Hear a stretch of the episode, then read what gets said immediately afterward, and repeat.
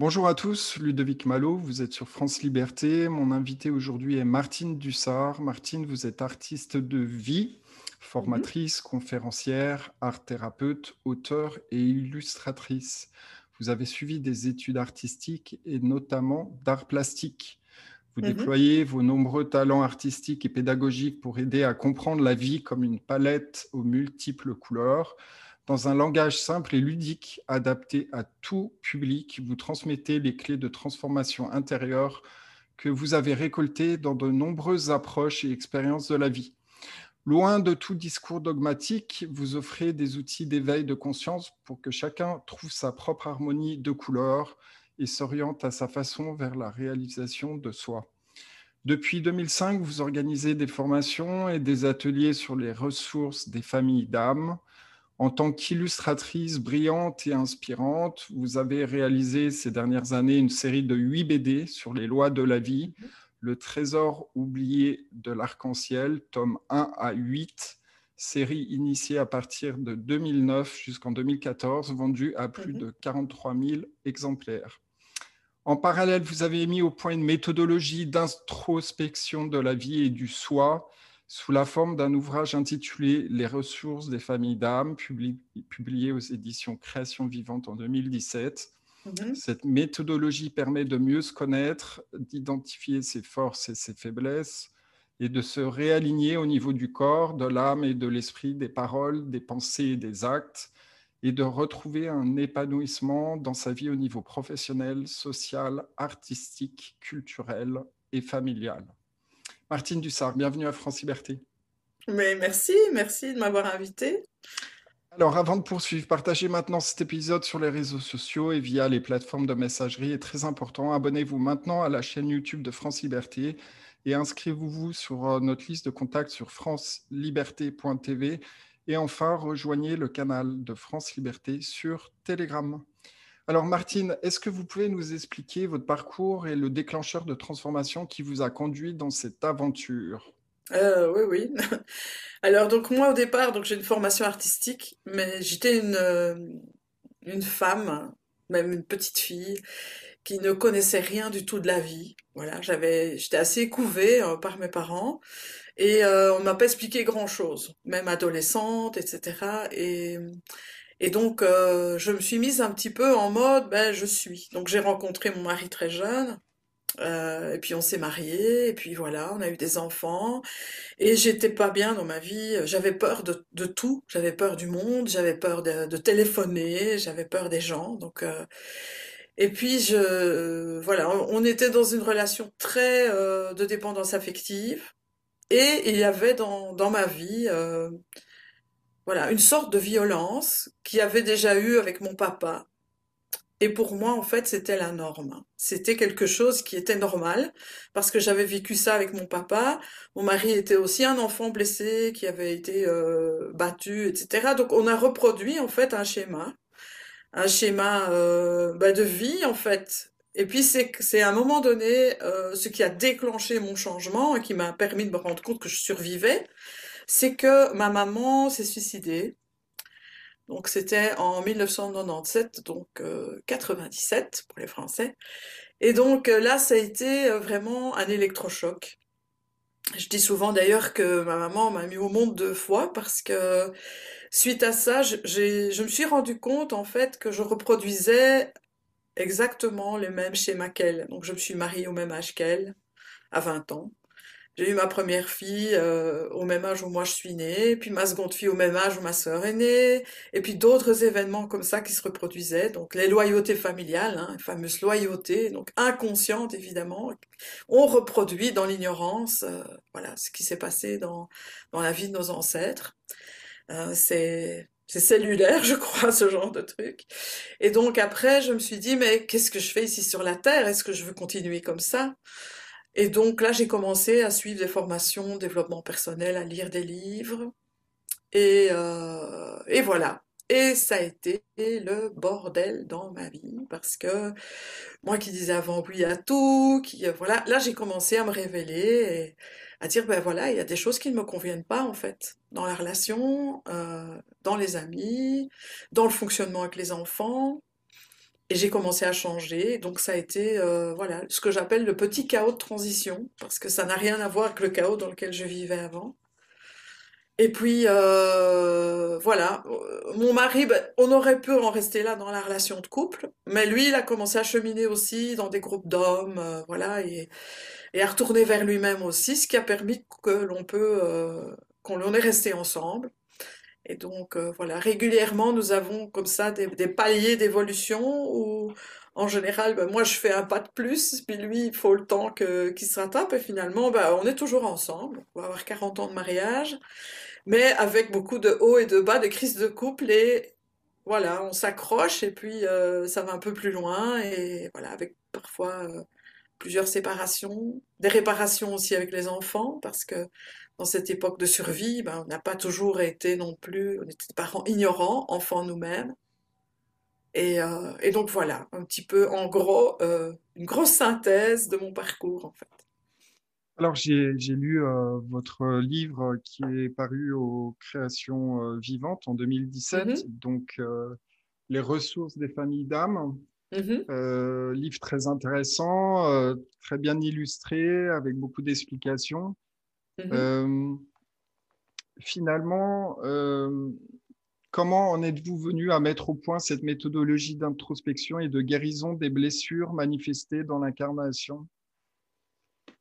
Alors en fait, j'ai eu, euh, j'ai rencontré euh, une Québécoise qui s'appelle Diane Leblanc, qui a euh, avait mis au point déjà une partie de, des familles d'âmes. Donc j'ai travaillé avec elle, et puis j'ai fait les illustrations de son livre. Et suite à ça, moi j'ai commencé à animer beaucoup, beaucoup cette formation Reconnexion à sa famille d'âmes. Et j'ai compris des choses. Il y, a, il y a, des choses qui se sont intégrées différemment, euh, que j'ai voulu universaliser. Donc il y a des choses que je me suis vraiment appropriées euh, dans ce que j'ai pu comprendre de cette euh, de ce modèle, parce que voilà, c'est un modèle. Hein. Il y a d'autres modèles sur les familles d'âmes, Marie-Lisa Bonté, etc. Ici c'est plus un modèle qui est lié aux différents chakras et aux dimensions de notre être. Et donc, euh, je me suis rendu compte que euh, déjà moi, ce que ça avait fait de découvrir ma famille d'âme, ça m'avait donné l'autorisation d'être comme je suis en fait. Et l'autorisation de dire, euh, j'ai le droit d'être comme ça parce que c'est vraiment ma nature profonde. Et je me rendais compte que quand les gens se reconnectaient, parce que moi je ne dis pas aux personnes quelle est leur famille d'âme, je fais différents petits jeux. Enfin, ma méthode est, très euh, ludique en fait, hein, voilà, puisqu'on utilise beaucoup l'art thérapie, etc. Et donc, je, fais en sorte que les gens se reconnaissent, se découvrent, et quand ils se découvrent, bien souvent, il y a une émotion qui monte. Il y a voilà des larmes qui montent et, donc euh, ça permet vraiment de, se reconnaître, de, retrouver ses ressources, euh, de savoir quelles sont les actions que j'ai à poser si euh, si je veux retrouver de l'énergie par exemple. Donc voilà, c'est un, un, enseignement qui, qui, permet vraiment de, de comprendre, euh, de revivre sa vie et de comprendre pourquoi elle, elle s'est mise comme ça sur notre chemin, pourquoi on a fait ces choix-là et comment comprendre vraiment intérieurement mais quelles sont les, les meilleures clés qui vont permettre de retrouver de l'énergie. Voilà. Alors, qu'est-ce que, est-ce que vous pouvez expliquer à nos auditeurs, qu'est-ce que vous appelez par famille d'âme? Est-ce que vous pouvez un petit peu plus développer pour qu'ils aient une idée un petit peu plus précise de la nature de, ce travail? Ok. Alors, il y a, on, peut, on peut parler de famille d'âme de deux façons différentes. Donc, pour les personnes qui ne sont pas du tout dans la spiritualité, eh bien, on pourrait dire que c'est notre nature profonde. Donc, en fait, nous avons à l'intérieur de nous une nature euh, avec laquelle nous sommes arrivés ici sur Terre, euh, qui ne changera pas. Après, autour de ça, on a construit notre personnalité. Et notre personnalité, eh bien, elle va faire en sorte que on puisse s'adapter au monde dans lequel on est. Et donc, bien souvent, cette personnalité, elle va occulter cette nature profonde. Elle va faire en sorte que quand j'arrive sur Terre, petit enfant, j'ai besoin de deux choses, c'est d'amour et d'énergie. Et donc, pour aller la chercher, je vais mettre en place des comportements, euh, et je vais quelque part devenir le caméléon pour pouvoir m'adapter dans le milieu familial au départ dans lequel je suis, puis dans le milieu social, l'école, etc. Voilà. Et donc, cette nature profonde, elle est là. Elle ne demande qu'à émerger parce qu'en fait, ce sont nos plus grandes forces qui sont là à l'intérieur de nous. C'est ce qui va nous permettre de vivre en harmonie avec nous-mêmes, d'abord, c'est le principal. Si on veut vivre en harmonie avec les autres, faut être en harmonie avec soi. Et donc, voilà, donc c'est notre nature profonde, indépendamment de tous nos comportements et toute notre personnalité. Alors là, voilà, j'ai pas du tout parlé de spiritualité. Maintenant, j'en viens au côté plus spirituel. Et donc, au niveau plus spirituel, eh bien, on pourrait dire, alors j'aime bien de le dire au conditionnel, parce que ce que je dis, ben, chacun a le choix de le prendre comme il a envie. Hein. Voilà, moi je dis, il n'y a pas, comme, vous avez dit dans la présentation, moi je ne suis pas à donner un dogme, mais je ne dis pas que j'ai la vérité. Les familles d'âme, c'est une méthode pour mieux se connaître, et chacun prend ce qu'il a à prendre selon son, voilà, son, ses idéologies, ses croyances. Euh, on pourrait imaginer que nous, sommes, nous avons choisi de venir sur Terre, que nous avons choisi nos parents, que nous avons choisi nos défis, que nous avons choisi de venir dans tel milieu parce que nous avions quelque part une mission de vie à venir faire ici sur Terre. Et donc, quand notre âme a décidé de s'incarner dans un petit corps en choisissant, ce qui nous rend complètement responsables et créateurs de notre vie avec cette vision-là, eh bien, on arrive ici et on pourrait dire qu'on va passer par un sas. Hein. voilà, je l'image, pour que ce soit bien compréhensible, je, donne une image. On va passer par un sas où il y a une famille d'âmes. Donc, il y a une couleur particulière avec des particularités. Les quatre grandes familles d'âmes, donc c'est la famille de la dimension mentale. Moi, je l'appelle la Terre, donc en lien avec la Terre, avec l'ancrage. Je, vais aller très très vite. Hein. La dimension émotionnelle, donc c'est une autre famille d'âmes. Et puis la dimension plus mentale et la dimension spirituelle. Et à chaque famille d'âmes, il y a des petites choses à, à venir révéler, une mission particulière à venir euh, accomplir ici sur Terre. Et cette famille d'âmes, eh bien, on pourrait dire, c'est l'énergie spirituelle la plus proche de nous. C'est vraiment quelque chose qui nous est proche et auquel on peut euh, demander de l'aide, et euh, voilà, et donc c'est une vision plus spirituelle. Et donc quand je viens là, mais je deviens quelque part l'ambassadeur de, cette famille. Je suis pas seule puisque j'ai cette famille de lumière autour de moi qui est en lien avec mon âme. Et donc là, je peux vraiment euh, évoluer dans le monde en, en, faisant appel à toutes ces ressources de ces différentes familles d'âmes. Ça, c'est la vision plus spirituelle euh, des familles d'âmes. Voilà ce que je pourrais dire. Alors j'aimerais juste faire euh, une aparté sur, euh, sur les énergies, puisque euh, c'est le genre de choses qu'on apprend à l'école en physique. Mm-hmm. quand, on, quand on projette la lumière dans un prisme, en fait, elle se décompose avec différentes couleurs. Donc en fait, mm-hmm. la, la, lumière contient toutes les couleurs. En quelque sorte, c'est la clé, c'est la clé de la vie. Et qu'est-ce mm-hmm. que vous pouvez nous dire par rapport à ça? J'aimerais juste présenter euh, aux auditeurs. Donc, euh, dans votre livre, page 21, euh, mhm. donc ces fameuses énergies qui sont liées donc au centre énergétique qu'on appelle les chakras. Les chakras, oui, oui, tout à fait. Qui permettent en fait à l'entité qui prend son incorporation de, de s'exprimer dans la matière. Est-ce que mhm. vous pouvez nous donner un petit peu plus d'informations par rapport à ces, ces couleurs et ces centres d'énergie mhm. Oui. Alors en fait, euh, quand, euh, quand j'ai commencé mon, travail euh, d'introspection et de recherche, eh bien j'ai découvert les chakras. les chakras, dont ça a 4000 ans, ça vient d'Inde. Voilà, pour faire très court, ce sont des vortex d'énergie. Et donc ils les ont... Les, sept chakras principaux, donc c'est le chakra racine, le chakra du ventre, le chakra sacré, le plexus solaire, le cœur, le chakra de la gorge, le troisième œil et ici au-dessus euh, le, chakra de la couronne. Et donc ce sont des vortex d'énergie. Et donc euh, dans la philosophie euh, hindoue, indienne, ben, ce qu'il dit c'est que c'est comme des roues qui tournent et que parfois cette énergie qui, qui nous traverse, elle peut se bloquer. Voilà. Et les chakras, donc comme je vous l'expliquais, ils sont repris par rapport aux dimensions. Et dans chaque dimension, il y a deux chakras. Donc le chakra euh, de la dimension Terre, il y a le chakra rouge et donc le chakra racine et le chakra sacré, rouge et orange. La dimension émotionnelle, il y a les deux autres chakras, donc le chakra du plexus solaire qui est jaune, le chakra euh, du cœur, qui est vert émeraude. La dimension mentale, ben, c'est le, le, bleu couleur de ciel d'été. Ici, c'est couleur bleu du ciel quand la nuit commence. Et puis ici, c'est le violet. Et je trouvais, enfin moi, j'ai commencé tout mon travail de développement personnel par les rêves, par l'analyse des rêves pendant trois ans, d'une manière assez intensive. Et euh, ce que j'ai découvert dans l'analyse des rêves, c'est que les rêves, en fait, c'est un langage symbolique. Et c'est le langage de l'inconscient. Et il faut savoir que même dans les formations, on travaille beaucoup avec Gion parce que je travaille aussi avec ma fille aînée. Euh, donc, pour pouvoir atteindre l'inconscient et faire des transformations intérieures, il faut que ça passe par l'inconscient. Et le langage symbolique, eh bien, est, euh, est le langage de l'inconscient. C'est pour ça que, par exemple, dans les bandes dessinées, il y a plein de symboles.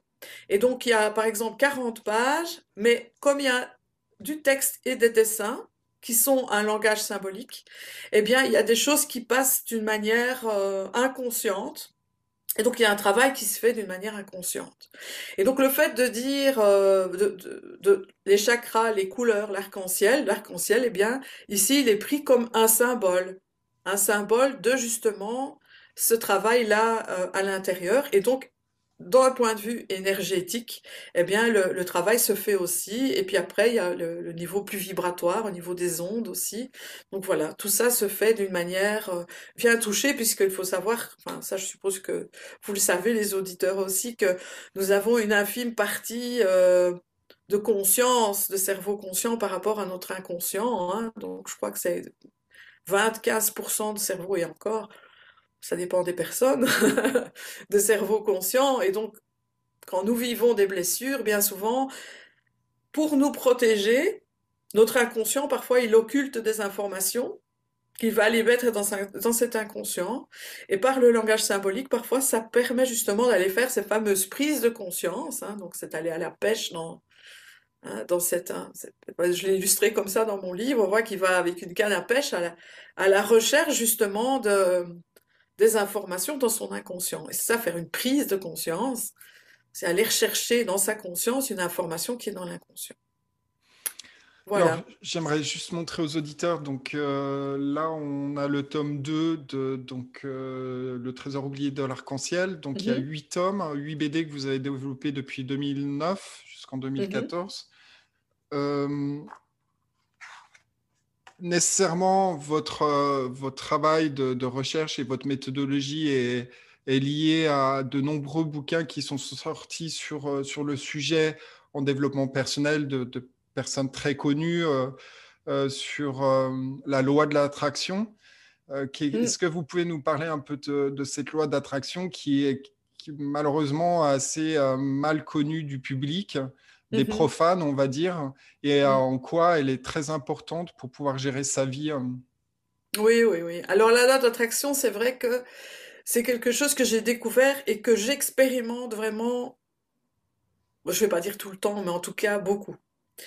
C'est une loi d'univers comme la loi de la gravité. Hein. Si, si, si je prends, euh, voilà, je prends ici euh, un bic, ben si, enfin un, feutre, si je le lâche, il tombe c'est la loi de la gravité. La loi d'attraction, eh bien, c'est une loi de l'univers aussi qui va fonctionner qu'on la, connaisse ou qu'on ne la connaisse pas.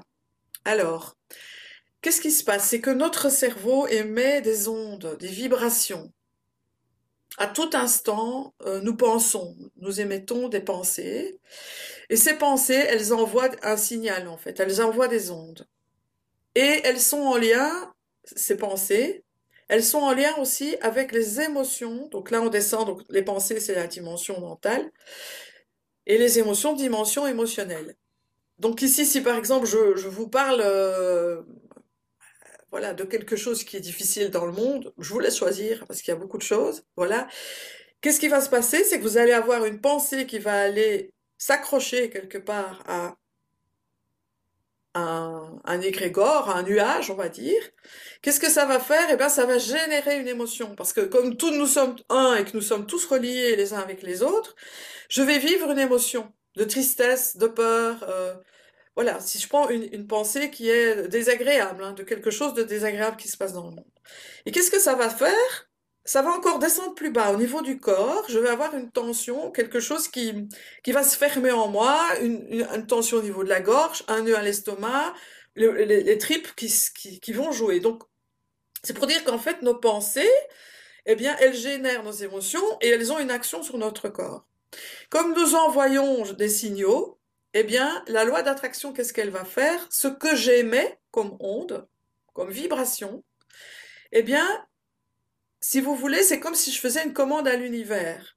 Mais si par exemple, j'ai très, je ne veux pas avoir un accident, par exemple, et chaque fois que je prends ma voiture, j'ai très peur d'avoir un accident. Qu'est-ce qui se passe? C'est que ma pensée, c'est je ne veux pas d'accident, ok? Mais l'émotion qui est, qui est là et qui est plus forte, parce que la pensée, elle est dans l'air. Les émotions, c'est au niveau de l'eau. Donc l'eau, c'est déjà quelque chose de palpable. Et le corps, c'est l'énergie de la terre. Donc comme au niveau plus, plus matière, eh bien, c'est plus dense, quelque part, eh bien, je vais matérialiser, en fait, ce que génère mon émotion. Donc je peux ne pas vouloir dans ma pensée un accident, mais si mon émotion, eh bien, elle est, t'as peur de l'avoir, c'est ça qui va, qui va m'arriver, en fait. Donc ça veut dire que toutes les pensées que j'émets, elles sont en lien avec le taux vibratoire de mon état émotionnel. Donc je vais donner un autre exemple, c'est la pensée positive. Si par exemple je, veux, euh, oh moi je veux être riche, je veux avoir beaucoup d'argent, euh, voilà, et puis que au fond de moi j'ai la croyance, oui mais je ne mérite pas, j'ai pas de valeur, qu'est-ce qui va se passer? Mais mon émotion, c'est j'ai pas une belle vision de moi-même. Ou de toute façon, euh, c'est pour les autres. Moi, j'ai jamais, j'ai pas de chance. Donc, ça va venir vérifier ici ces émotions qui, quand je pense ça de moi, ben, l'émotion, elle n'est pas très très élevée hein, sur un taux vibratoire. Donc, j'ai beau me répéter ou mettre sous une bougie, euh, je veux un tas d'argent, je veux un tas d'argent. C'est pas ça qui va arriver en fait. C'est pas ça qui va arriver, puisque ce n'est pas la vibration que je veux. Par contre, si je joue avec la vie, si je dis ah ben voilà, euh, là je je suis dans la joie, je suis dans la confiance, je vais jouer avec la vie, voilà. Et, ça m'est arrivé. Je vais vous expliquer un, exemple très concret. On est passé par des moments aussi, ben, comme tout le monde, un peu galère au niveau financier. Quelques années, euh, on avait eu, euh, arrive la nouvelle année avec tout ce qu'il y a, toutes les régularisations, vous savez, euh, qui arrivent là. Et on devait pour 3000 euros à payer euh, de factures. Et donc là, moi, je fais un deal avec ma famille d'âme. Je dis, hé là, les cocos, hein. moi, je veux 3000 euros là. Hein. Il me les faut parce que là, je peux pas, je sais pas comment je vais faire pour payer ça. Et puis euh, voilà, et puis je lâche, je me dis ouais, je fais confiance, hein. c'est lancé, je vais pas me tracasser. De toute façon, je sais comment ça fonctionne ça va fonctionner. Puis je vois mon mari qui revient et il avait des lettres euh, de comment, enfin ici en Belgique c'était Electrabel à l'époque, enfin de, de, l'eau et de l'électricité, des factures et je me dis ah non, je le vois, il avait les larmes aux yeux, je dis c'est pas vrai, encore des factures qui vont se rajouter, mais comment on va y arriver? Et puis il me dit regarde, il dit on retouche, on a payé trop. Et le montant qu'on retouchait de ces, de, de, ces euh, comment, ajustations, on va dire, eh bien, c'était exactement le montant qu'il me fallait pour payer mes factures. Donc voilà, ça c'est l'utilisation de la loi d'attraction. Ça doit se faire dans la légèreté et dans un, un, taux vibratoire émotionnel élevé, parce que justement nous sommes des récepteurs et des capteurs. Et donc ici, ce qui se passe dans la société actuelle, qu'est-ce qui se passe? C'est que on veut justement faire diminuer la vibration émotionnelle des personnes pour les mettre dans la peur et qu'est-ce qui se passe quand on a peur? Eh bien, on crée ce dont on a peur. Et donc ici, moi, ce que je fais actuellement, c'est vraiment pour moi une mission, c'est de dire aux gens, sortez de ça, voyez tout ce qui va bien, tout ce qui est beau, créez déjà à l'intérieur de vous le monde que vous souhaitez en fait, un monde solidaire, un monde de joie, un monde de pétillance, voilà. Et là, c'est ce monde-là alors qu'ensemble nous allons tous créer. Et comme il y a de plus en plus de gens qui sont là-dedans, on voit tout ce qui, émerge. Hein. voilà, les ateliers d'un autre monde, euh, euh, Solaris, euh, la June, enfin la nouvelle monnaie libre, enfin tout ça, ce sont des gens qui ont envie de créer autre chose et qui ne sont pas contre l'ancien système, mais qui veulent créer et mettre quelque chose de nouveau en place. Et là, on crée la loi d'abondance et on crée, on utilise la loi d'attraction.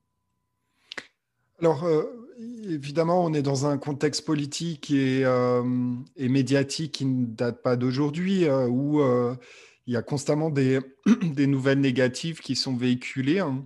mmh euh, donc euh, qui engendrent la peur, l'incertitude, l'inquiétude, euh, l'insécurité. Ça peut être physique ou financier, monétaire, mmh économique. Mmh donc, ce que vous êtes en train de dire, Martine, c'est que pour dépasser ça, il faut en quelque sorte euh, se recentrer et augmenter ses fréquences vibratoires mmh pour mmh. pouvoir se réaligner, se verticaliser sur euh, les énergies de son mmh être profond. C'est ça? Oui, tout à fait. Tout à fait. C'est vraiment primordial à l'heure actuelle de pouvoir faire ça. Moi, ici, par exemple, j'ai décidé de, les médias traditionnels, je les regarde plus. Euh, je sais aussi, ça va, ça va nous demander aussi d'être bien, bien aligné avec soi parce que il est évident qu'il il va y avoir, euh, voilà, des personnes, moi-même dans, mon entourage proche, j'ai des, personnes qui ne sont pas du tout dans la même euh, philosophie, on va dire. Ici, c'est même pas une question de niveau. C'est vraiment un niveau de, qui ne conscientise pas les choses de la même manière. Mais je, sais que que cette loi d'attraction fonctionne et que ce qu'ils vont s'attirer en restant dans, dans cette sphère-là de je veux pas qu'il y ait de changement et je veux revenir comme avant et tout, il va falloir qu'on puisse se détacher aussi du choix de chacun. Et ça, émotionnellement, ça va être dur. Parce que c'est, nous sommes, nous avons un libre arbitre et il y, a, des personnes qui nous sont chères qui vont pas faire du tout le même choix. Et ici, je le vois déjà bien, même dans ma propre famille, en fait. Et là, ça va être bah, lâcher. Lâcher, faire confiance et se dire, OK, moi, je suis en lien avec mon âme, je fais ce qui est juste pour moi, et je laisse à chacun euh, le chemin de le faire. Et oui, ça va être dur, et oui, il va y avoir des choses qui vont être difficiles, mais tout dépend comment je vais les voir. Parce que même si ici il manque, allez, je sais pas moi, des produits alimentaires, si je crée un réseau de solidarité, si je rencontre mes voisins, si je rencontre les gens autour de moi, euh, et c'est tout ce qui se met en route hein, dans les groupes parallèles, euh, enfin il y a de plus en plus. Et moi je dirais même merci à ce confinement, parce que s'il y avait ce confinement a fait évoluer les prises de conscience beaucoup plus rapidement. On a gagné 10-15 ans là avec ces, ces, mois. Pourquoi? Parce que les gens ont été privés de relations humaines. C'est important, même si c'est pour se fêter à un moment donné. Il faut comprendre comment on fonctionne dans les jeux de pouvoir, etc. Mais on a besoin en fait de ce contact humain pour vivre. Et donc là, euh, les gens maintenant ont besoin de se rassembler, de se retrouver. Enfin moi, dans tous les mouvements dans lesquels je suis, c'est comme ça. Il y a cette volonté d'arriver à dire bon allez, ok, je t'écoute, même si je suis pas de ton avis. Euh, je t'entends, je peux t'entendre et je peux voir qui tu es au-delà de ta petite personnalité. Et donc ça va être, c'est super important en fait de, de pouvoir avoir ce détachement, ce lâcher prise par rapport aux autres, parce qu'il y a, y a quelque chose aussi qui est super important quand on chemine d'une manière plus spirituelle, c'est de se rendre compte que la seule personne sur qui on a un pouvoir d'action, c'est soi-même. Je n'ai pas de pouvoir sur mon conjoint. Je peux juste, moi, poser mes limites. Et dire, là, c'est ma limite. Là, maintenant, moi, j'ai envie de ça. J'ai envie d'aller vers un monde meilleur. Ben, j'y vais. Parce que je suis la personne la plus importante de ma vie. Et c'est pas égoïste, hein. Et c'est vraiment important de se remettre au centre, mais je suis pas au centre pour être au service et qu'on me piétine, je suis au centre parce que je décide moi de me remplir d'amour de moi pour que ça puisse rayonner autour. Et à ce moment-là, je deviens je deviens un, phare ou une lumière avec toutes les autres lumières qui ont décidé de faire ce choix d'aller vers eux-mêmes. Enfin, je sais pas si, si je suis très claire dans ce que je dis, mais voilà. Alors, j'aimerais juste rebondir euh, sur le libre arbitre parce que je suis en train de développer une activité d'astrologie de, chinoise Mhm, qui est, euh, qui est beaucoup plus complète que l'astrologie occidentale avec euh, euh, 100 111 astres. mhm. Et on voit que, on voit nécessairement que il y a effectivement un libre arbitre, mais qu'il est quand même euh, encadré dans des influences euh, planétaires qui sont, euh, qui sont déterminantes au niveau de la profession, au niveau euh, euh, des, euh, du contexte de vie, des talents. On ne peut pas avoir euh, tous les talents euh, imaginables en même temps. Quel est votre euh, point de vue sur euh, le libre arbitre en tant que tel? Dans quelle mesure euh, ce libre arbitre s'exerce? Et qu'est-ce que vous pensez?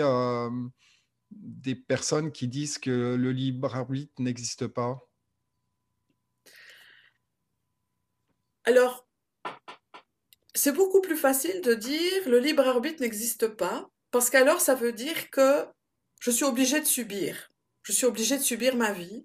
Je suis obligée, j'ai pas le choix. euh, donc je suis. Je, je, voilà, je, j'ai pas de chance. euh, voilà. Donc c'est une manière de, de se déresponsabiliser en fait de notre pouvoir créateur et du fait que l'on peut tout créer. Voilà. Euh, ici, moi, je vois bien que dans, dans ma vie, j'aurais pu rester comme ça et de dire, ah oui, euh, ben, mes parents, ils ont toujours fait comme ça, une femme, ça doit être comme ça, donc je, je, je reste là. Et à un moment donné, c'est de se dire, mais non, non, j'ai toujours le choix. J'ai toujours le choix. Alors peut-être que pour établir un changement, il faut du temps, ça peut être, parce que dans la matière, euh, voilà. Mais mon libre arbitre, il est là. En fait, je suis venue sur Terre pour me réaliser et pas pour subir la vie. Parce que je suis justement, ce mot est un peu à la mode, je suis souverain, je suis souveraine de ma propre vie. Et je vois par exemple ici ma fille aînée, euh, elle, elle a décidé de partir en voyage avec sa famille pendant six mois. Eh bien, elle est occupée euh, à, s'organiser pour se créer un boulot en ligne, puisqu'elle fait aussi du coaching, elle donne des formations. Et donc, elle se crée en fait un modèle de vie qui va aller dans le sens de ce qu'elle choisit. Et voilà. Et c'est ça le libre arbitre, c'est de se dire, j'ai toujours le choix. Alors, alors ce choix, il va peut-être passer par des moments de cassure avec une série de personnes qui nous entourent. Il va peut-être être inconfortable. Moi, c'est ce que j'ai traversé. En plus, quand moi, j'ai décidé euh, de retourner à moi-même, euh, voilà, ça a été... Euh, j'avais pas conscience et connaissance, voilà, de toutes ces clés de vie que j'ai mis dans mes bouquins. Et, euh, et donc, c'était pas facile parce que j'ai vécu la culpabilité pendant deux ans. La culpabilité de voir mon mari malheureux, mes enfants déboussolés, mes amis qui ne me reconnaissaient plus, euh, où j'arrivais à dire non alors qu'avant je disais euh, nuit, nuit, parce que je n'osais pas m'affirmer en fait. Et mon libre arbitre, ça a été de décider à un moment donné, c'était une question de survie pour moi, parce que ça a été soit je, je, je bouge et je change, et je vais vers ce que mon âme me dit, et ça c'est mon libre arbitre, c'est vraiment d'aller vers qui je suis, me retrouver moi, mais soit je vais mourir comme ma mère en fait, je vais aller dans le même schéma qu'elle, j'étais bien partie pour ça.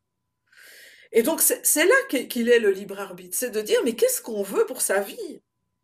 On est venu ici sur Terre pour un certain laps de temps, qu'est-ce que je choisis? Est-ce que je choisis de dire ah non, j'ai pas de libre arbitre? La vie, elle est comme ça et j'ai juste à la subir, ou est-ce qu'au contraire, je dis mais non, j'ai ce choix-là? Alors évidemment, à partir du moment où on se rend compte de ça, on a aussi le libre arbitre de dire mais j'ai choisi aussi de venir à cette époque. Et moi, ça fait des années, bien avant même de faire le livre, que je me dis, un jour, il y aura une cassure, il y aura quelque chose, parce que le monde dans lequel on, est occupé à pédaler, à pédaler, à pédaler, il va pas pouvoir continuer comme ça. Et il est évident que ce moment de transition entre, entre ce monde-ci et quelque chose de différent, il est inconfortable. Pourquoi? Parce que la première équation, la première croyance de l'être humain, c'est dès que je nais, je suis mortel. Et que quand j'étais dans le ventre de ma maman, tout était inchangé. C'était le confort total.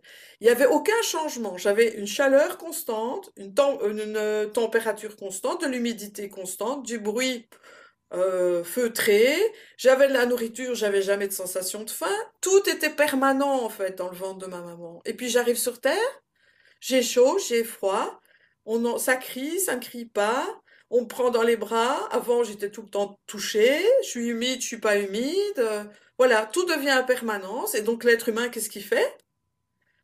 Tout changement égale danger parce qu'on est en quête du paradis perdu, du ventre de, cette maman ou de cette sphère-là.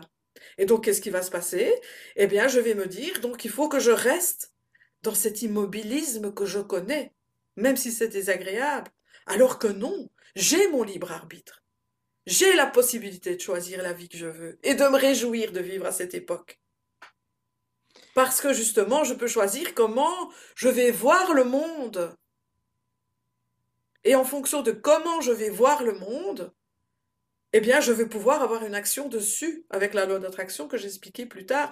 Il faut pas attendre que le Messie arrive pour nous sauver, parce que c'est nous le Messie. C'est nous le Dieu à l'intérieur. C'est nous le, pouvoir le, pouvoir créateur divin. Voilà, et, euh, les, familles d'âmes et tout ça, ce sont des moyens pour pouvoir s'ancrer, s'intérioriser en fait. Et c'est ça la magie de la vie, c'est se rendre compte justement de ce potentiel divin et créateur à l'intérieur de nous. Et c'est là que nous avons pleinement notre libre arbitre.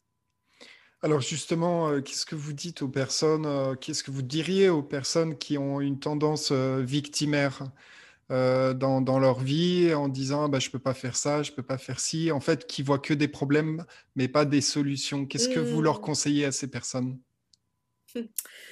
Mais ce que je leur conseille déjà, c'est de, ben, d'essayer de voir tout ce qui est beau et de changer sa vision. C'est une, une, première chose, c'est de, de, prendre du recul sur les choses. Il y a une illustration dans le tome, euh, dans, dans, le premier tome, hein, dans le, le, rayon rouge, où on voit un, carré comme ça. On dit tiens c'est quoi? Ah ben ça doit être euh, une écorce d'arbre. Et puis une autre image. Ah c'est quoi? Ben c'est un serpent. Et puis encore un autre, ah ben c'est un tronc d'arbre. Et puis alors quand on a la vision de recul, c'est un éléphant.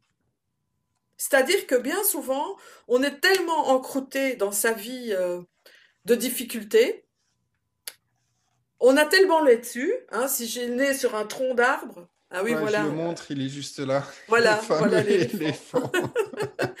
Et donc là, ça dépend justement de dire, mais comment tu as envie de voir ta vie? Est-ce que tu veux rester? Est-ce que tu te sens bien dans ce monde où tu te plains de tout, ou est-ce que tu as envie justement de voir les choses différemment?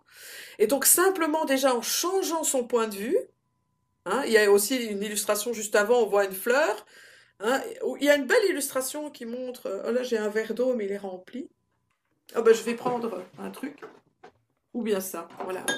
Si je vous montre ceci, ben on voit quoi comme forme hein, Voilà, on voit une forme rectangulaire. Si maintenant je vous la mets comme ça, mais vous voyez juste un petit point noir, ok? Donc ça veut dire que quand je, suis dans ce, dans ce mode victime où je vois la vie en noir et je vois tout ce qui ne va pas, eh ben je vois juste un gros point noir. Ok? Je vais décider de prendre du recul et de voir les choses autrement, eh ben je vais me rendre compte qu'il reste tout ça. Qu'il y, a, du vert derrière, en fait. Qu'il y a de la vie derrière. Et donc c'est ça, en fait. Les gens qui sont comme ça, c'est de leur dire, mais non, change simplement ton point de vue. Et ça, ça peut faire déjà toute la différence. Une première chose. Après, bah, c'est d'identifier bah, justement toutes les croyances limitantes, de voir les blessures, euh, voilà, de voir tous les loyautés familiales. Hein, comme moi, je vous ai expliqué. Moi, j'en avais euh, une tonne là, avec ma maman. Euh. puis c'est se dégager de tout ça pour justement devenir souverain et devenir vraiment acteur de sa propre vie. Qu'est-ce que vous pensez de l'influence des ancêtres sur l'incarnation et la manière de, prendre ce qu'il y a de positif et de se libérer de ce qui est négatif Eh bien justement, quand ça, ça s'appelle les loyautés familiales. Hein. Donc euh, voilà, de nos ancêtres, nous avons eu ben, deux choses. Tout ce qui est merveilleux, toutes les forces, toute la puissance de nos ancêtres, et il y en a beaucoup. Hein, parce que moi là, si je regarde mes grands-mères, c'était des femmes euh, d'action, euh, voilà, j'ai gardé ça de mes grands-mères. Voilà, c'était des femmes, voilà, forte, on va dire. J'ai ce côté aussi où, voilà, j'ai toujours, je carle, enfin, je fais des trucs, euh, voilà, même euh, très physiques. Peut-être moins maintenant, mais en tout cas à l'époque de ma vie. Et je sais que j'ai gardé ça de mes ancêtres. Je sais, je peux voir aussi toutes les qualités que j'ai eues de mon papa, mais mon papa et ma maman dessinaient, ma maman c'était des dessins de mode, mon papa c'était du portrait, mais j'ai gardé ça de mes parents. Donc voilà, il y a tout ce qui est là, tout ce potentiel aussi, euh, je sais pas si c'est génétique ou vibratoire, enfin voilà, qui est là. Et puis il y a aussi euh, justement toutes ces blessures et toutes ces croyances qui n'ont pas été investiguées et qui euh, se reproduisent d'une manière inconsciente. C'est comme ça, ça fait, et c'est ça qu'on appelle les loyautés. Donc moi, inconsciemment, qu'est-ce que je vais faire? Par loyauté pour mes parents, mais ça c'est vraiment inconscient, et c'est du domaine du premier chakra, hein. c'est vraiment, c'est de l'ancrage, et c'est ça pour, pour ça aussi que dans le rouge, il y a un exercice où on décide de couper avec ça. Ces décisions, c'est d'identifier, allez, les viols, les incestes, euh, toutes les, énormes blessures faites aux femmes ou aux hommes, hein, parce que voilà, il y, a, les deux. Je vois bien dans mes ateliers, euh, en général, j'ai j'ai dix femmes et deux hommes, donc euh, mais sur un groupe, même chez les hommes, parce qu'on a, on a, on avait un truc sur le secret, et à un moment donné, les gens sont mis en confiance, ou par l'art thérapie, ça se voit en fait, on fait des dessins, et puis euh, voilà, les viols, euh, les abus, les, les, incestes, etc., ça ressort. Et sur un groupe de 10, eh bien, il y a 8 personnes sur 10 qui ont vécu ce genre de choses. Hein. Il faut savoir ça, c'est effarant. Hein. À chaque groupe que j'anime, ou c'est dans des formations plus profondes, on se rend compte que donc ces blessures, elles sont présentes. Et donc quand elles sont, quand on met un couvercle dessus, euh, quand on ne veut pas le savoir, tous ces secrets de famille, euh, eh bien qu'est-ce qu'on va faire d'une manière inconsciente? La vie va nous offrir des opportunités de, les revivre. Enfin, je dis opportunités, même, même si c'est désagréable. Pourquoi? Mais pour qu'on puisse les conscientiser, les mettre en lumière et les, les, les couper. Parce que quand je les mets en lumière et que je décide de les traverser, et ça, tout le travail en hypnose en modification de, mémoire émotionnelle, etc., on peut aller transformer ça au niveau de l'inconscient. Eh bien, ça va être coupé pour les générations suivantes, en fait. Et donc, c'est là aussi où nous avons un pouvoir d'action, d'éveil sur ce que l'on a traversé dans notre vie. Parce que moi, je vois bien aussi, hein, pas dans, ma généalogie, tout ce qu'il y a pu avoir, euh, qui se répète encore. Et, donc, que j'ai pu aussi, moi, mettre des mots, couper, euh, transformer, pardonner, enfin, voilà. Hein. Et donc, tout ça est possible. Voilà, c'est un petit peu ce que j'avais envie de dire par rapport au loyauté familiale. Et c'est important de pouvoir euh, décider de lever le couvercle. Hein, je représente ça aussi par l'alchimie. Hein. Donc c'est de dire qu'on a un chaudron des métaux lourds, mais nos métaux lourds, c'est quoi? Ben, C'est tout ça, nos blessures, nos croyances, tout ce que l'on a vécu euh, qui se répète de génération en génération. Et puis on a le choix d'aller de nouveau transformer euh, parce que justement nous sommes créateurs et nous avons un pouvoir d'action sur notre passé. Puisque ce passé n'existe plus, encore faut-il aller le transmuter à l'intérieur. Qu'est-ce que vous dites aux personnes qui, euh, qui sont entre guillemets, euh, prisonnières de leur contexte familial, de leur éducation. Euh, est-ce que vous, qu'est-ce que vous recommandez pour pouvoir se libérer de, de, de, ce contexte familial qui n'est pas serment vous-même? C'est-à-dire que vous êtes dans un contexte où vous avez une famille ou des, euh, des, frères et sœurs qui ne sont pas nécessairement sur la même ligne que vous au mmh niveau de la philosophie euh, de la vie, euh, les points de vue, les, aspirations. Est-ce que quelle est finalement le, la meilleure approche à prendre pour entre guillemets se donner, s'autoriser la liberté en fait? Mmh Alors il y, a trois mots qui me viennent, c'est le choix, le détachement et le lâcher-prise. Alors, déjà, c'est se rendre compte de tout ce que je risque de perdre si je fais le choix de ne plus rester dans des relations toxiques ou des relations qui ne me conviennent pas. Et donc ce choix va demander un détachement, et ce détachement, on peut euh, le voir en fait de nouveau avec cette dimension spirituelle. Si je prends conscience que j'ai eu besoin d'un véhicule pour que mon âme vienne s'incarner sur Terre, j'ai choisi des géniteurs, un père et une mère. Moi, mes parents sont décédés tous les deux depuis bah, ma maman de 25 ans et mon papa euh, un an et demi après.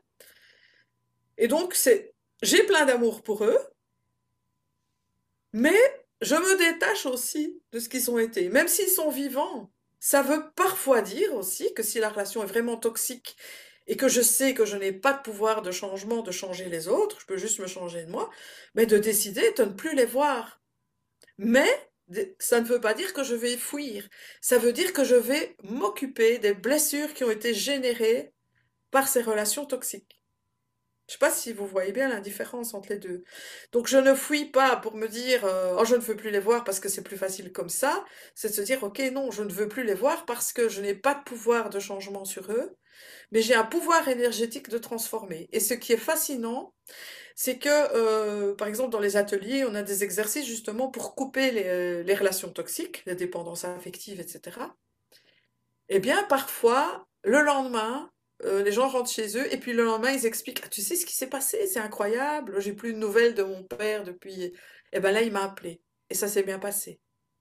Donc en fait tout, tout ce que l'on va pouvoir faire toujours dans la bienveillance hein, c'est pas dans l'accusation de l'autre c'est pas euh, dans la colère. C'est quelque chose où je décide justement d'avoir un détachement où je me remets dans l'amour où je sors de ça où je peux considérer la petite fille ou le petit garçon intérieur qui est en moi en comprenant aussi que mes parents, ils ont fait de leur mieux avec ce qu'ils avaient, et que moi, j'ai un pouvoir d'action sur cette petite fille, ce petit garçon intérieur à l'intérieur de moi. De nouveau, petit garçon, petite fille, c'est un symbole. Hein. On est toujours dans le langage symbolique. Et donc là, donc ça, ça va être le détachement. C'est la même chose avec ses propres enfants. Moi, j'ai trois enfants qui sont adultes maintenant. Je suis même grand-mère. Eh bien, c'est le détachement.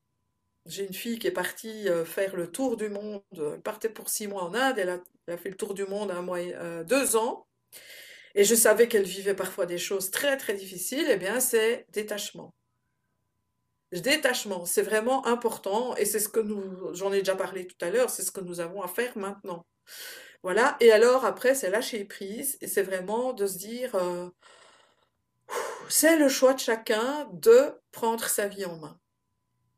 Voilà. Et, moi, mon choix, ça revient à l'estime de soi, la confiance en soi, l'amour de soi, etc. De se dire, mais voilà, je décide aujourd'hui que je suis la personne la plus importante de ma vie. Et ça, c'est pas du tout, du tout, du tout facile pour beaucoup, beaucoup de gens. Parce que justement, euh, une maman, elle va dire, mais non, c'est mes enfants. C'est mes enfants.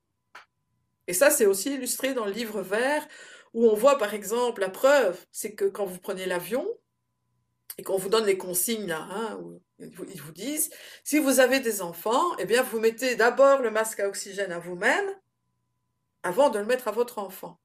Mais ça veut dire quoi? Ça veut dire que si je le mets à mon enfant, après je tombe dans les pommes parce que j'ai plus d'air et je peux plus m'occuper de mon enfant. OK? Mais ici c'est la même chose. Je suis la personne la plus importante de ma vie. Quand je vais nourrir moi mon être intérieur, eh bien, je ne vais plus aller pomper chez les autres pour qu'ils me remplissent d'amour de moi-même. Je vais pouvoir, moi, déborder. Moi, je montre ça aussi avec une bouteille. Hein. Ça, c'est dans le livre vert aussi. C'est la bouteille d'amour de soi. J'ai une bouteille.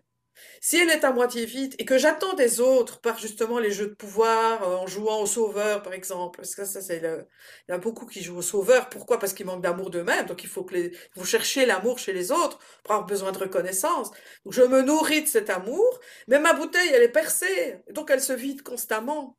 Par contre, si je deviens la personne la plus importante de ma vie, je remplis cet amour et puis elle va déborder sur les autres, mais je ne vais plus devoir avoir besoin des autres pour le prendre. Et je lâche prise sur ce que peuvent vivre les autres et le choix qu'ils font. Alors, vous dites dans votre biographie qu'il est arrivé un moment qu'enfin un projet de vie personnel a émergé, mélanger vos deux passions, artistiques et recherche intérieure, et les transmettre aux autres. En résumé, oser. Vous pouvez développer? Oser. Ah oui, oser. Oser. Alors c'est quoi oser? Eh bien, c'est justement décider de sortir de sa zone de confort. Quand je parlais du choix juste avant, mais c'est ça, c'est oser y aller. C'est oser se dire, quoi qu'il arrive, j'y vais parce que je sens que c'est là que mon âme veut que j'aille. Et évidemment, c'est pas confortable. Évidemment. On pourrait peut-être montrer dans le dernier. Ah mais non, non, il n'est pas, il n'est pas repris comme ça. Euh, dans le dernier euh, tome euh, de l'arc-en-ciel, il y a le dessin de l'alchimie, de l'alchimie humaine. Je sais pas si vous l'avez, le dernier. Je l'ai pas là sous la main. Ah non, vous l'avez pas. Non, il est. Ah mais il est peut-être aussi dans le livre des familles d'âmes. C'est le dessin de l'alchimie humaine. Je sais pas si vous voyez avec l'alambic. Parce que là, il, résume bien. Je ne l'ai pas. Oui, je, le mettrai dans l'interview. Euh, oui, ok, voilà. Et là, en fait, ça explique bien que oser, c'est sentir à l'intérieur de soi qu'à un moment donné, je ne peux plus continuer à vivre comme ça. Et que quoi qu'il arrive, moi, c'est ça, ça a été vraiment le, le, le, quand je me suis rendu compte que, que, que j'allais euh, droit dans le mur, que j'allais reproduire les mêmes trucs, c'est, je dis, mais en fait, oui, je vais oser. Et maintenant aussi, j'ose plein de choses, en fait, parce que, parce que je me dis, mais c'est maintenant qu'il faut avancer, qu'il faut y aller. Alors, au début, ça fait peur. Mais en même temps, cette peur, il faut la transformer en passion, en excitation, en moteur, qui va faire que, ouais, c'est un peu flippant, mais en même temps, qu'est-ce que c'est excitant? Donc voilà, et c'est ça qui va faire que on va oser, je dirais même agrandir sa zone de confort, parce que vous allez faire un petit pas, et puis vous allez vous sentir bien dedans, puis vous allez faire un autre petit pas, et puis chaque fois un petit peu plus. Donc oser, ça ne veut pas dire qu'il faut tout balancer d'un coup. C'est petit pas par petit pas. Hein on ne mange pas un éléphant en une fois, en une seule fois. Il faut, voilà, il faut y aller par, par, par étapes, en fait. Et c'est ça, oser. Et puis on est tellement bien après, moi je ne pourrais plus jamais retourner dans, dans ma vie d'avant. Ma vie, elle continue encore maintenant à évoluer sur, sur d'autres sphères et avec d'autres compréhensions. Donc en fait, euh, expérimenter de nouvelles choses, euh, faire vraiment ce qu'on a envie, c'est aussi euh, faire l'effort ben, de sortir de sa zone de confort, mmh sortir des excuses, des, des, des prétextes, des oui, des excuses. «Ah, je peux pas faire ça parce que j'ai pas d'argent, parce que je peux pas faire ça parce que ben non, j'ai j'ai pas les compétences. En fait, c'est toute une programmation qu'il faut euh, mmh. qu'il faut libérer pour pouvoir ouvrir le champ des possibles. Puisque si vous vous dites en permanence ou vous, vous posez en victime en disant je peux pas faire ça, je peux pas faire ci, en fait, vous ne voyez que les problèmes et vous restez dans le marécage des problèmes. Tout à fait. Et ça vous empêche euh, finalement de, de voir les solutions, n'est-ce pas? Oui. Tout à fait. Et alors, ce qui est très important, c'est que quand on a cet élan du cœur, et, c'est vraiment ça, c'est l'élan du cœur, c'est toujours dans l'amour. Si je fais quelque chose et que ce n'est pas dans cette vibration d'amour, parce que, et que je vais le faire par peur, ou que je vais le faire par tristesse ou par colère, eh ben là, non, il faut s'arrêter là. Il faut se dire, ok, je me pose, je reviens à moi, je reviens à ma lumière, je reviens plus grand que moi, à, ma partie divine, comment euh, la plus grande euh, version de moi-même, enfin comme vous voulez euh, l'appeler, pour vous remettre dans ce taux vibratoire de l'amour. Et c'est là qu'on peut agir, parce qu'alors quand on est dans l'amour, on est avec son âme. Donc si on fait des choses parce qu'on sent que c'est bon, mais c'est pas pour aller euh, voilà tuer quelqu'un ou tirer sur quelqu'un, là je suis pas dans une vibration d'amour, ok? Donc ça c'est super important aussi, c'est de se dire ce que je fais c'est par amour pour moi, mais en amour aussi pour les autres, pour la vie, pour le règne animal, minéral, végétal, pour les planètes, pour l'univers entier, parce que j'ai tout ça à l'intérieur de moi. Et c'est dans cette énergie d'amour que l'on va pouvoir euh, avancer voilà, ici, moi, j'ai voilà, j'ai découvert euh, la monnaie libre, la June. Eh bien, j'ai eu cet élan de me dire, mais moi, je veux présenter ça, je veux, je veux que les gens puissent payer une partie de mes livres en June, parce que justement, c'est une dividende universelle euh, qui n'est pas du tout liée à l'euro, donc euh, qu'on reçoit simplement parce qu'on est vivant, en fait. Et donc, euh, voilà. Et donc, j'ai eu cet élan du cœur, mais je, sentais que ça venait par amour pour les gens, pour la vie, pour ce que j'ai envie de développer, pour ce monde dans lequel j'ai envie de vivre et que j'ai envie que mes petits-enfants vivent. Donc, c'est juste alors, si c'est dans cet élan d'amour. Mais si on le fait parce qu'on est dans la colère et qu'on dit, ouais, je vais faire ça parce que je suis dans la colère, ça va pas fonctionner. Ça va pas fonctionner parce que la loi d'attraction, elle va pas mettre euh, les bonnes choses pour vous. Je me rappelle quand j'ai, j'étais euh, dans cette démarche juste avant de faire mes, premières BD, je me suis dit, OK, maintenant je veux évoluer, je reprends ma vie en main, je me mets à votre service. Je me mets au service de mon âme. Qu'est-ce que je dois faire? Eh bien, je vous assure, c'était fou. Je me mettais devant ma table, je travaillais à mes livres, je dis, bon, ok, je fais quoi maintenant? Et je tombais sur les bonnes personnes. Je mes, ateliers, c'est comme ça que je les, que je les, les crée aussi. Je dis, je fais quoi? Et ou bien je vais en ville et je dis, bah guidez-moi, je vais où? Qu'est-ce qui je dois rencontrer? Quel livre je dois arriver? Et puis hop, je me laisse guider. Et c'est quoi? C'est mon âme. C'est la confiance.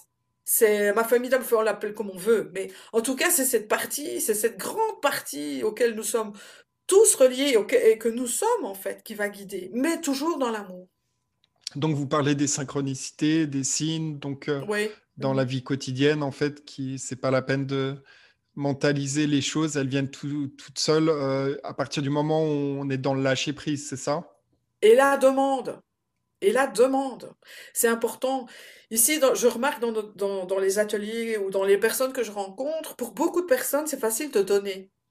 On donne, on donne, on donne, mais parfois c'est très difficile de recevoir et de demander de l'aide parce qu'on a appris que si on demande de l'aide, on va être redevable. Voilà, donc c'est difficile de demander.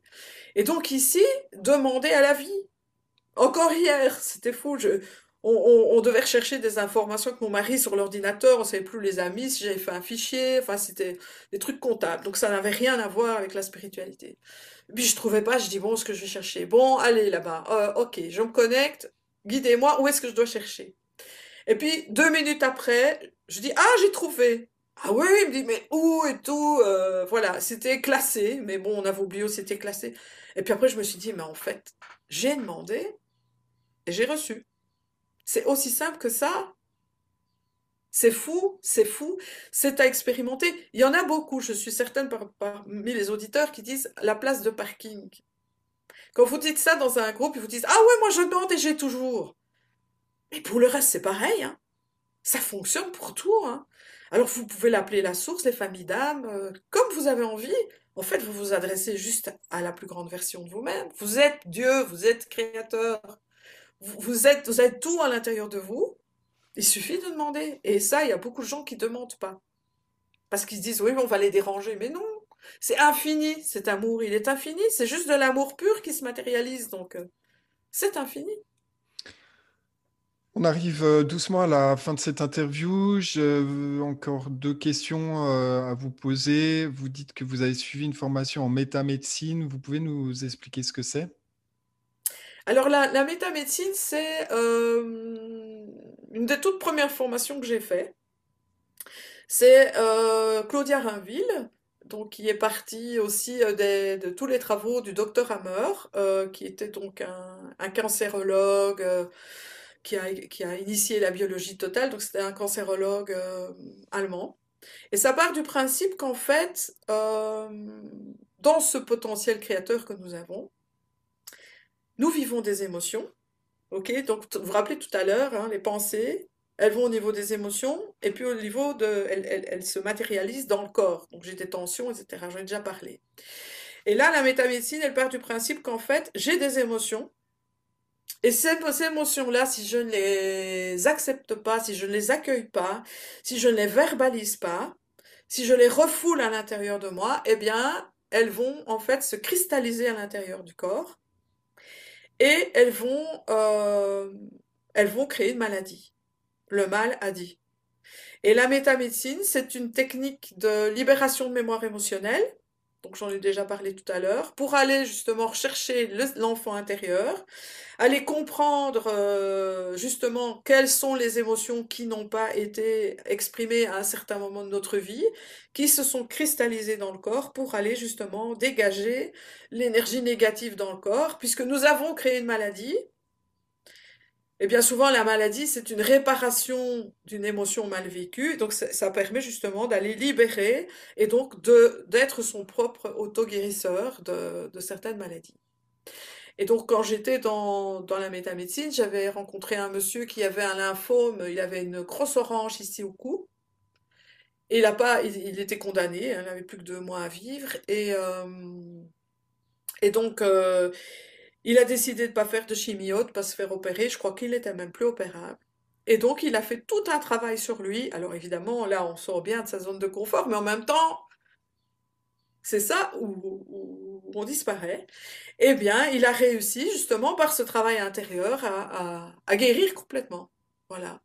Et les, voilà. Donc, si vous vous intéressez à ça, allez voir les travaux du docteur Hammer. Bon, il a été raillé de l'ordre des médecins, etc. Il y a, voilà. Hein. Et donc, il existe des livres, euh, voilà, euh, Marie-Lise Labonté en a fait, donc Claudia Rainville, il y a aussi euh, Jacques Martel, donc il y en a plusieurs qui ont créé des dictionnaires des maladies, où on explique justement quelle est l'émotion qui n'a pas été extériorisée pour pouvoir évacuer, évacuer ce malaise. Voilà, il faut savoir que nous avons un potentiel, et c'est la foi et l'amour qui va le faire. Moi, je, sais que je me suis guérie d'une allergie au chat depuis que j'avais depuis que j'étais enfant en une fraction de seconde, en faisant un décret avec moi-même, en reconnaissant qui je suis vraiment. Et je n'ai plus jamais été allergique au chat. J'ai eu beaucoup de mal à m'en remettre, hein, de me dire euh, j'y suis arrivée, c'est que c'est incroyable. Quoi. Donc voilà, c'est de se rendre compte que nous vivons pour ça une époque extraordinaire où tout ça est révélé en fait. Et donc la métamédecine, c'est quelqu'un qui a mis, donc Claude Ville, qui a mis en place euh, voilà, tout ça qu'il a expérimenté. Et allez, vous intéresser à ce pouvoir de guérison, il est incroyable à l'intérieur de nous. Du coup, vous parlez euh, bon, de votre expérience avec les chats et cette allergie. Donc, euh, vous parlez de choses euh, finalement toutes simples qu'il suffit d'invoquer, de demander, n'est-ce pas? Mhm. Tout à fait. Tout à fait. Mais ce n'est pas, ce n'est pas juste le demander avec sa tête. Hein. C'est vraiment être sans doute que ça va fonctionner. Parce que moi, voilà, ma fille m'a offert un chat noir. Elle me dit un bébé chat et chaque fois que je rentrais ce chat et j'avais j'aime tellement les chats et j'avais tellement envie de le garder. Et je me suis dit bon ben j'ai jamais pu en avoir puisque j'étais allergique mais c'est à un tel point que j'entrais dans une maison sans savoir qu'il y avait de chat. Le simple fait l'air me faisait pleurer éternuer donc c'était vraiment très très très fort. Et là j'ai vraiment fait un décret avec moi-même. J'en parle aussi dans le livre blanc dans le dernier dans le dernier tome de dire simplement je reconnais que je suis Dieu déesse à l'intérieur de moi, en action dans la matière, et que j'ai ce pouvoir de guérison. Mais c'est pas simplement de le penser, c'est de le vivre, de le sentir intensément dans ses tripes et dans son émotion. Et voilà. Depuis 2013, avec euh, pardon, Fanny euh, Paulet, vous avez créé et animé la formation Arc-en-Ciel. Vous formez également des praticiens pour transmettre l'enseignement de la vie à un plus grand nombre de personnes en utilisant mhm. votre méthode, la méthode équanime. Vous pouvez nous expliquer en grand ligne l'objectif de cette formation? Oui, alors la formation arc-en-ciel, donc je, moi j'avais déjà créé euh, en soirée euh, en, même temps que les livres. Et puis quand on a commencé à travailler avec Fanny, euh, on l'a remise une journée par, euh, par couleur. Et donc c'est un peu basé sur tout ce qui est dans, les, dans les, la série de bande dessinée. Pour l'instant, on l'anime plus parce que avec euh, toutes nos activités ont été arrêtées avec le Covid. moi maintenant, je vais vers, des choses plus spirituelles, comme justement retrouver ce pouvoir divin à l'intérieur de soi, hein, et faire des voilà, des expériences euh, voilà, de télépathie, d'expansion de conscience. On travaille avec euh, justement les ondes, l'énergie, etc., plus vibratoire. Euh, et, et, ensuite, on s'est dit, tiens, cette méthode, il y en avait beaucoup qui me disaient, mais on aimerait bien l'apprendre, on aimerait bien collaborer. Donc voilà, on a créé aussi une formation des praticiens de 16 journées où il y, a un stage et on apprend justement à créer ses propres processus de formation et à développer ce potentiel créateur pour ne pas reproduire une, une méthodologie, mais se l'approprier et euh, la, créer, oui, ses propres processus avec qui on est, avec ce qu'on a déjà comme bagage, euh, etc. Dernier mot de la fin, et si vous aviez un conseil à donner à nos auditeurs sur la situation présente, euh, les, les circonstances un peu particulières euh, sur cette terre à ce moment donné, qu'est-ce que vous conseillez, qu'est-ce que vous conseilleriez euh, aux auditeurs qui, qui sont soit inquiets, qui sont soit peur de l'avenir, de ce qui se passe, de ce qui peut se passer mmh. Qu'est-ce que quel, quel, est votre votre point de vue? Eh bien, c'est déjà de s'entourer de personnes qui vibrent dans la confiance. euh, dans l'amour, dans, dans la confiance que même si ça ne va, risque de ne pas être facile, maintenant on, peut des risques aussi parce que tout peut basculer, que ça passe, mais en même temps voilà, eh bien c'est de garder cette confiance. De garder cette confiance et de tous les jours euh, prendre cinq minutes pour euh, peut-être même allumer une bougie, euh, regarder un bouquet de fleurs, aller dans la nature, se connecter à soi et de se dire ok, qu'est-ce que je choisis aujourd'hui? Est-ce que je choisis de voir le verre à moitié vide ou le verre à moitié plein?